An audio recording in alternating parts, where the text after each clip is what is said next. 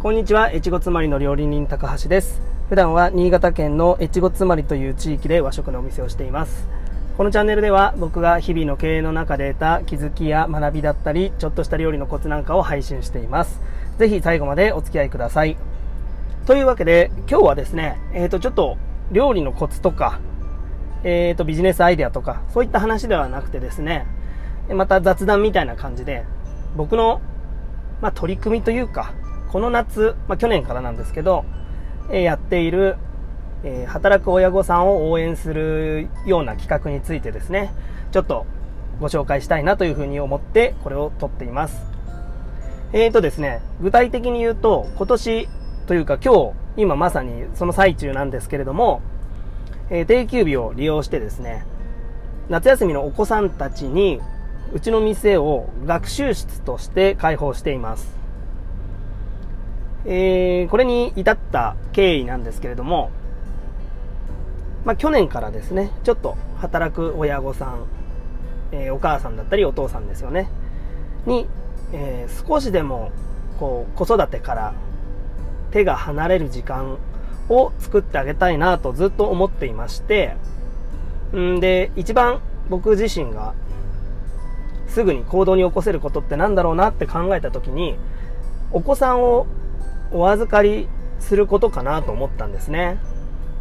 そして、まあ、ご飯の支度を一緒にしてあげるということが、うん、すぐにできることなんじゃないかなと思ってやってるんですね。で、今年に関しては学習室なんですけれども、まあ、コロナでなかなか人がいるところに遊びに行けなかったり、まあ行ったら行ったでね、感染の心配があるとか、そういうリスクをね、えー、気にしなければいけないと。いうことで、うん、やっぱり子供さんたちって、こう、かわいそうですよね。退屈というか。で、まあ僕でできることって何かなと思って、今年は学習室なんですけれども、こう夏休みの親御さんの悩み、これってもう毎年のことなんですけれども、まあ、ピックアップしてみると、まず一つがお昼ご飯の心配ですよね。もう夏休みお子さん、これまで給食だったお子さんが毎日家にいると。で、食べ盛りのお子さんのお昼ご飯毎日作るのが、まあ面倒だなというお悩みがあるし、あとは平日ですと大人さんは当然仕事があるので、各家族のお宅はね、学童保育とかに預けるとか、あるいは子供たちだけでのお留守番っていうことで、まあ仕事中やっぱり心配ですよね。そして、まあ夏休みの宿題と。まあこういった声が非常に多く寄せられたので、うん、これを僕自身がもうまとめて面倒を見てあげたらなと、面倒見てあげられないかなというふうに思ったんですね。で、まあ今回の企画なんですけれども、えー、内容をお話しすると、まあ僕が午前中から9時ぐらいから、えー、定休日にお子さんたちを、えー、店の方にえお越しいただいて、で、まあ、ソーシャルディスタンスを保ってね、まあ、お部屋ごとにきちんと仕切って、で、きちんとエアコンとかが効いているお部屋で、えー、子供たちに勉強していただくと。そしてお昼になったら僕がお昼ご飯を、えー、提供して、で、ジュースは飲み放題にしました。せっかくなんでね、あのー、お父さんお母さんがいない隙に、お腹いっぱい、お腹いっぱいっていうか、好きなだけジュース飲めたら楽しいじゃないですか。なんかそういうのもあって、うん、小学校、中学年、高学年になると、なんて言うんでしょうね。親の目をぬ盗んでじゃないですけど、親の、なんて言うんでしょう、見てないところで、なんかこう、いたずらしたい年だなって、自分のことを振り返って思うんですね。ですので、ジュースが飲み放題だったら嬉しいなと思ったので、飲み放題にしてみました。で、お昼ご飯を食べて、夕方ですね、えお父さんお母さんが、例えば、うん、お友達とランチを食べて、で、その後ゆっくりお茶まで飲めて、っていうとやっぱり夕方ぐらいまでかかるじゃないですか。そのま夕方ぐらいまで僕が一緒に勉強をね、えー、見ながらお話ししたりとか、っていう風にお子さんを預かろうっていう企画なんですね。で、まあ、メリットとしては、やっぱりお昼ご飯の心配がいらないと。そして、夕方まで大人の僕が一緒についていると。で、まあ、この飲食店っていうね、えー、休みの日の飲食店っていう、ちょっと非日常で勉強をしてみることで、まあ、図書館とか、えー、自分の勉強机とはとかとはちょっと違ったこう適度な緊張感もあって、まあ、お勉強に集中できるんじゃないかなというふうに思ったんですね。で、あとはもう基本的には勉強しに来てるので、えー、おとなしくしてれば飛沫感染の心配がないと。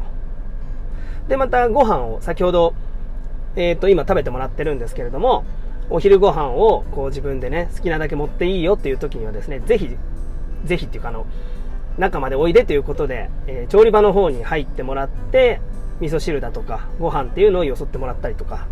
いうことで、こう、ほんのちょっとの間なんですけど、簡単な職場体験みたいなこともやってもらいました。で、去年はですね、あの、第1回目っていうかは、あの、料理教室をやったんですね。午前中からお子さんを、え、僕は迎えに行って、そしてこう、夕飯何作ろうかなとか、ママはどんな食べ物が好きなのとかっていうこう、お話をしながら、一緒にスーパーに買い出しに行くんですね。そして一緒に考えた献立を夕飯の時間に合わせて一緒に作ると。で、え、お父さんお母さんがお仕事が終わると店の方に来ていただいて、えー、そのまま店で、うちの店でご飯を食べてもらいました。で子供さんたちに料理を運んでもらったり、サービスっていうかをね、やってもらって、そして、えー、お母さんからすれば、お父さんお母さんからすれば、お家に帰ってこう夕飯の片付けもしなくて済むという、まあ、そういった、なんて言うんでしょうね。そういったことも含めて、こう、息抜きをしていただけたらな、という企画を去年はやってみました。まあ、やっぱり、なんて言うんでしょう。ただご飯を作ってお家に持って帰りましょうだけだと、やっぱりお母さんって手が開かないですよね。その間にまあ洗濯物を畳むとかぐらいはできるかもしれないけど、結局じゃあその夕飯の後片付けをするのもお母さんだったりとか、うん、これじゃあやっぱりお母さん嬉しいんだけど、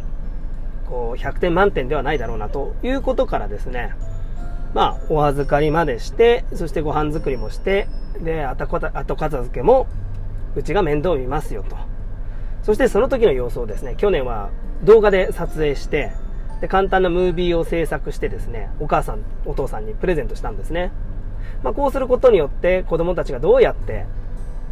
えー、献立を考えて、そして、こう、試行錯誤しながら作って、ね、お父さんお母さんのために作ったんですよっていうのも、こう、分かっていいかなと思って、去年はそういうことまでしてみました。まあ、これはね、すごく喜んでもらったんですよね。まあ、そんな感じで、うーん、僕が自分の休みを利用して子供さんとか働く親御さんの少しでも負担をね軽くできたらなと思って夏休みにいつもやってるんですけれども、まあ、この夏もあとできれば2回くらいできたらなと思ってるんですが残念ながら僕の町もですねあの新型コロナウイルスが非常に広がっていて、まあ、こうやって人を集めるという行為自体があまり正しいことだと判断できなかできないと思ったら、まあ、中止するかもしれないんですけれどもまあ、いずれにしてもですね、僕が今後考えていることとか、自分がやりたいビジョンっていうのは、この調理場とか、自分の店で、料理だけでという、うん、枠ではなく、店の外とか、うん、料理以外のことでもなんかこう社会に携わったり、人から感謝されるような、うん、事業ができたらなというふうに考えています。そのためのうん、なんて言うんでしょうね。手段が僕の中ではたまたま料理だったということで、そして僕にはたまたまこういう建物があったと。だったらそれを使って、何かこう、うん、人に、人の役に立てることですよね。それこそがやっぱりなんか仕事の意味だったり、まあ僕は働く意味だと思ってるんで、まあ、これからたまにこちらのチャンネルで、えー、とお話しするかどうかわからないんですけれども、まあ、こういうことを、まあ、伸ばしていけたらなというふうに考えてますので、雑談みたいな時には、こういった活動の報告だったり、うん、決意表明みたいなものも皆さんにお話できたらなというふうに思います。はい。というわけで、今日はまあこの辺でこれからまあ子供さんたちと一緒にご飯食べたりとかしたいと思いますので、はい。また次の放送でもお会いしましょう。最後までお聴きいただきありがとうございました。高橋でした。